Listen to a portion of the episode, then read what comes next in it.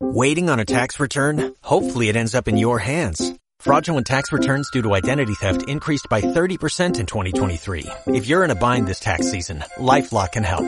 Our U.S.-based restoration specialists are experts dedicated to helping solve your identity theft issues. And all LifeLock plans are backed by the Million Dollar Protection Package. So we'll reimburse you up to the limits of your plan if you lose money due to identity theft. Help protect your information this tax season with LifeLock. Save up to 25% your first year at LifeLock.com slash aware.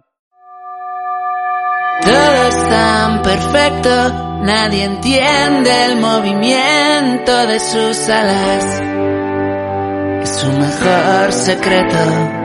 Buenas, bienvenidos a un nuevo programa de Bracken Books.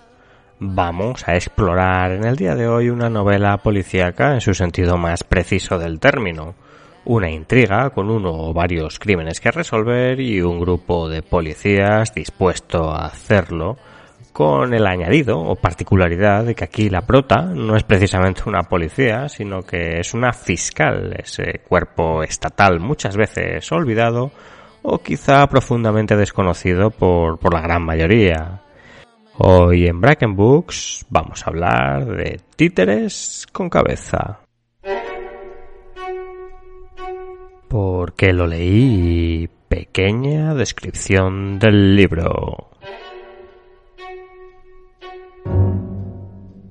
Seguro que los más asiduos seguidores del programa saben ya dos datos relevantes sobre mí. Que estudio Derecho, casi por hobby diría yo, y bueno, que soy un asiduo seguidor de la red social Twitter. Pues bien, ambas dos cosas se combinan en el camino que me llevó a leer la novela que nos visita hoy al programa. Y es que como estudiante de Derecho sigo en dicha red social pues a bastantes juristas, gente de leyes o profesionales de las diferentes eh, profesiones que tiene este, este mundo. Y entre las cuales está la autora de, esta novela, Rocío Durán, que en Twitter podréis encontrarla como arroba R de y, y luego Bollo, ¿no? R de Rocío, de, de Durán y Bollo de su segundo apellido. Y bueno, esto fue lo que me hizo saber que había un nuevo libro, una nueva novela sobre este tan recurrente tema, o, bueno, esta, esta casi temática que ya es un clásico, ¿no? Que es el de los thrillers policíacos. Y veréis, si veis el archivo de Bracken Books, que no soy un lector demasiado voraz de este género, pues apenas si hay una o dos novelas que han pasado por el programa de esta temática en los últimos dos años, ¿no? Que, que vive el programa.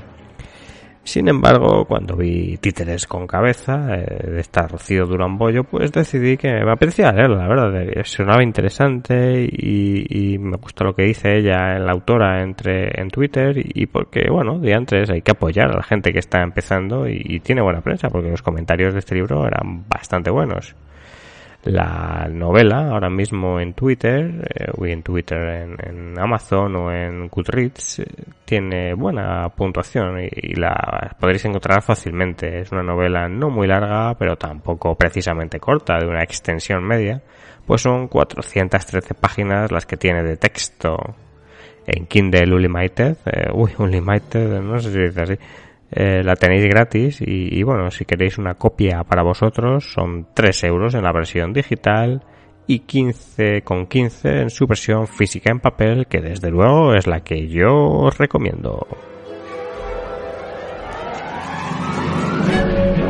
¿Qué sabemos del autor?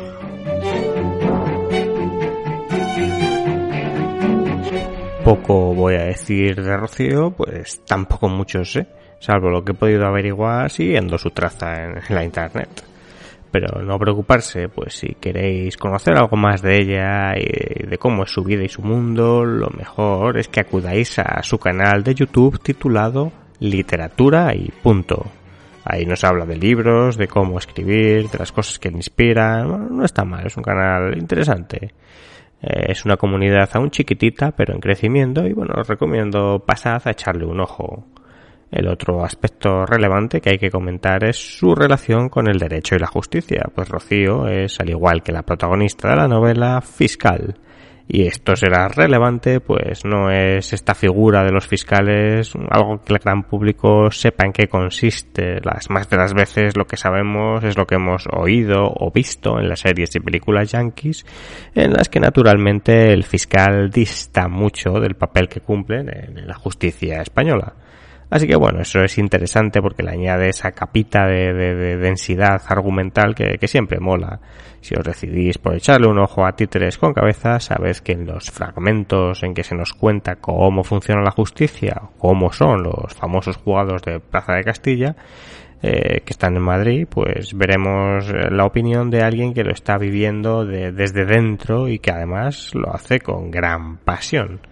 Y ya sabéis que en el programa pues me gusta demostrar esto con hechos, es decir, con pequeños fragmentos o citas del propio texto. Y valga como prueba de este entusiasmo de la autora por transmitir su pasión y sentido del derecho y de la justicia, el siguiente diálogo que se produce entre la fiscal, el protagonista del libro y trasunto de la autora, con mm, un tal Amancio, que ahora mismo no recuerdo muy bien, creo que era su jefe, pero bueno, alguien también del mundo. Y dice, dice así, ¿no? Empieza hablando Laura. El Código Penal y la Ley de Enjuiciamiento Criminal. Esas son las herramientas que tenemos, Amancio. Es de chiste. Se llama principio de legalidad. Sí, y nosotros somos sus garantes. Pero la sociedad necesita personas implicadas en conseguir que se haga justicia no meros aplicadores de leyes decimonónicas. Breve sinopsis de la obra, de que va en dos frases. Laura Lizaurz es una renombrada y comprometida fiscal en Madrid. Investiga truculentos asuntos y es el brazo del Estado para perseguir y acusar a los malos y a los delincuentes. En su camino se han cruzado casos que no la dejan dormir, como el de una niña raptada y asesinada brutalmente sin aparente motivo. Y casos al filo de la ley, como el de unos policías que buscan intervenir un alijo de droga que sospechan va a llegar proveniente de la próspera Venezuela. Y desde luego, también la sombra del pasado se cierne sobre la fiscal y así transcurre el libro entre los intentos de la protagonista por hacer justicia y las ansias investigadoras de dos policías, Jaime y Rodrigo, por descubrir el alijo de droga. Con traiciones, giros de argumentos e interesantes personajes, es títeres con cabeza, un thriller policíaco en toda regla.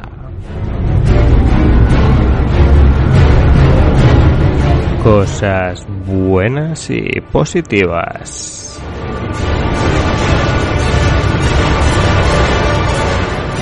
Hay unas 100 páginas hacia la mitad del libro que son pues absolutamente vibrantes, que te lees y no puedes parar, pero que es que además te ponen nervioso, te ponen feliz, te ponen triste, te dan miedo. Es decir, prosa genuina y con muchísimo estilo.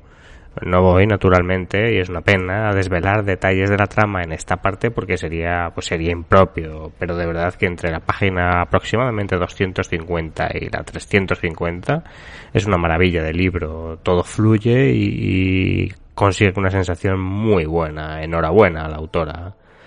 Otra cosa que me ha gustado mucho es cómo describe algunas situaciones que son ya más costumbristas que otra cosa y que podrían ser un añadido sin sal a la novela, un extra que pesase más que se sumase, pero que en modo alguno es así. Son escenas como la de la cena entre Laura y John, o los intentos de Ricardo por enseñar a leer a un narco de poca monta en alfabeto, y que están contados con mucha gracia y se leen con gusto, ¿no? Eh, como digo, es ese, esa sensación costumbrista de que te está metiendo bien en la escena, a pesar de que podría ser, podría acabar mal, eh, porque son, son escenas difíciles de recrear.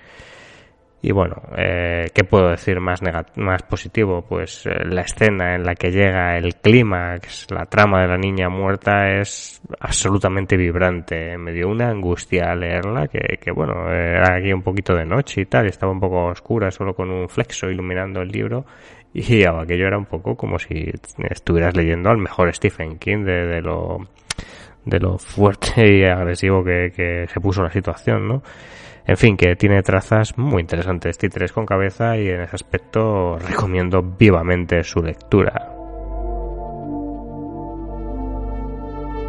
Y cosas negativas.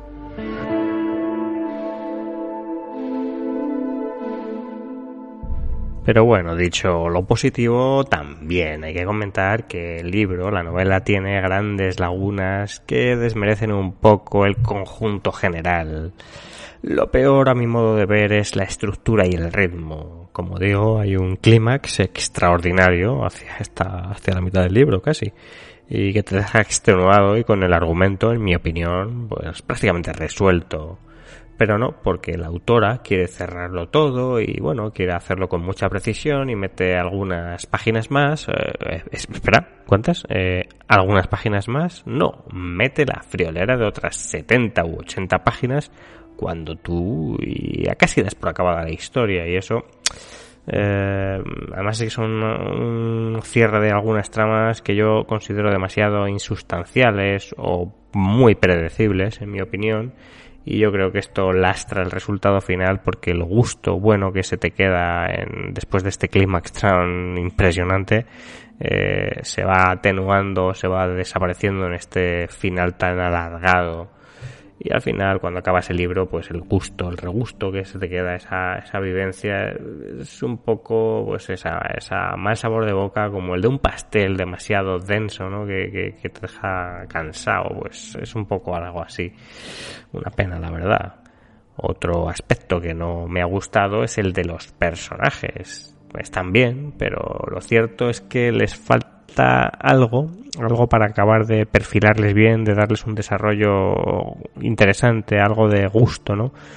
En plan, por poner un ejemplo, tenemos el personaje de Rodrigo, que es uno de los dos policías protagonistas que se nos presenta al inicio de la novela como un mujeriego de libro, tanto como para que cada fin de semana está con una mujer exuberante o poco menos.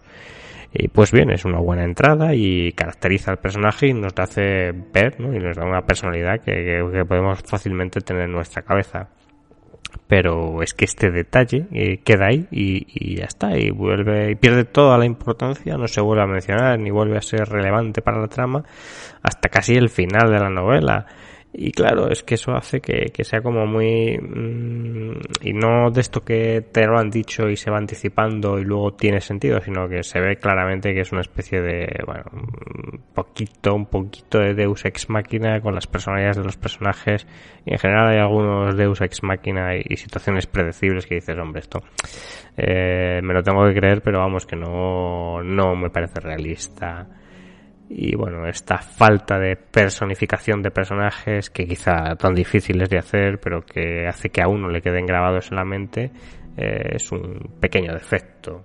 Y bueno, este ejemplo que he puesto de Rodrigo no es eh, un caso único. Yo creo que, que, pasa con más personajes que algunos pues eh, acaban teniendo un desarrollo o una visión algo estereotipada y son, pues como digo, predecibles. ¿no? El, malo yo creo que se predice quién es casi en la página 10 de la cuando aparece por primera vez dices bueno esto poca cosa puede puede dar de misterio pero bueno al final eh, yo que sé los personajes no están tan mal vale estoy haciendo un poquito de exageración quizá y finalmente otra cosa que no me ha gustado, ya la última y la más breve, es que creo que a veces la autora se recrea en las explicaciones técnicas de, la justicia, de las funciones de tal o pascual miembro de, o lo que va a suceder, ¿no?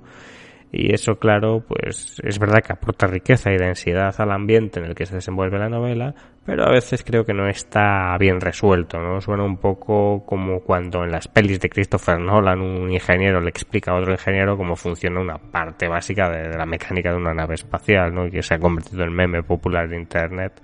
Pues pasa un poco algo así.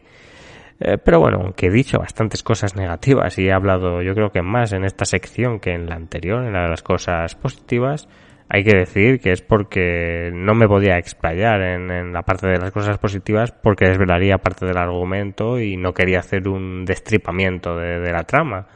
La novela en realidad está guay y me ha gustado. Yo, yo le daría un 7 aproximadamente y la recomiendo, recomiendo que la leáis es entretenida y bueno, para muestra otra cita, de nuevo un diálogo esta vez entre Laura Lizaurz, eh, nuestra fiscal favorita y prota de la novela, con Jaime Andradas, que es el otro poli, el que dirige la investigación en que se hayan enfrascados, ¿no? El compañero de, de Rodrigo. Y dice del siguiente modo. Me sigue alegrando divertirla. ¿Cómo es posible que esté usted con ese buen humor a estas horas de la mañana y con la que tenemos encima? Es un mecanismo de defensa, confesó ella. La risa, incluso a destiempo, me ayuda a superar los problemas y olvidar el horror que muchas veces veo en mi trabajo. ¿Usted cómo lo hace? Yo no veo demasiado horror. Ya sabe, lo mío es la droga. No está tan mal. Ella no pudo evitar volver a reírse. ¿A qué se parece?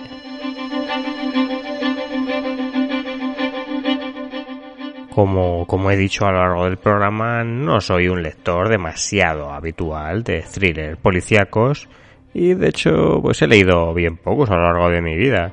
Son libros que me parecen divertidos, se suelen leer bien, eh, pero bueno, no sé, me llaman poco.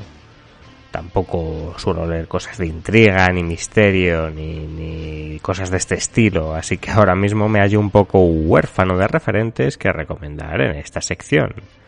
Leí por ahí en Goodreads o en una crítica de Amazon, ya no recuerdo bien, que una de las personas que había leído Títeres con cabeza la comparaba con la brillante y muy vendida, vendidísima obra Reina Roja de Juan Gómez Jurado y que bueno, que sabéis que tiene ahora continuación, ¿no? Con Loba Negra y Rey Blanco, una trilogía que se ha marcado Juan Gómez Jurado. Eh, bastante interesante. Y Reina Roja sí que me la leí y puedo decir que sí que tiene un aire, obviamente, con, con esta títeres con cabeza. Y creo que precisamente son complementarias, porque Reina Roja tiene unos personajes mucho más marcados y entrañables que esta novela, desde luego. Pero sin embargo, el clímax de, de Títeres con cabeza, iba a decir el clímax final, pero no es final, porque como digo, está hacia la mitad eh, es en mi opinión este clímax muy superior, el títeres con cabeza al de Reina Roja. Curiosamente la autora novel consigue más tensión más generar esa sensación de, de agobio y de misterio que el superventas de Juan Gómez Jurado. Bueno, curioso. Y bueno, es que es una buena novela esta de Rocío Durán Bollo y recordemos que es su primera obra publicada, así que bueno, una de esas gratas sorpresas que uno recibe de vez en cuando cuando se apuesta por leer autores noveles. Bueno, vamos a ir concluyendo el programa de hoy. Espero que os haya gustado y os haya animado a leer esta novelita policíaca y bueno, yo he de decir que la mía la tengo firmada y eso siempre mola en una primera edición de una escritora que además promete mucho. Eh, bueno, como he dicho, yo he leído poco thriller policíaco, pero, pero bueno, me ha gustado, así que estoy abierto a nuevas sugerencias. Si alguien tiene alguna que hacer, pues la cajita de los comentarios está disponible y bueno, si no podemos contactar por Twitter o por Instagram. Sin más, eh, me voy a despedir, como siempre, deseando que tengáis una buena semana y unas felices lecturas y emplazándos a que una semana más, la semana que viene, hablemos sobre libros aquí en Black and Books. Hasta la próxima.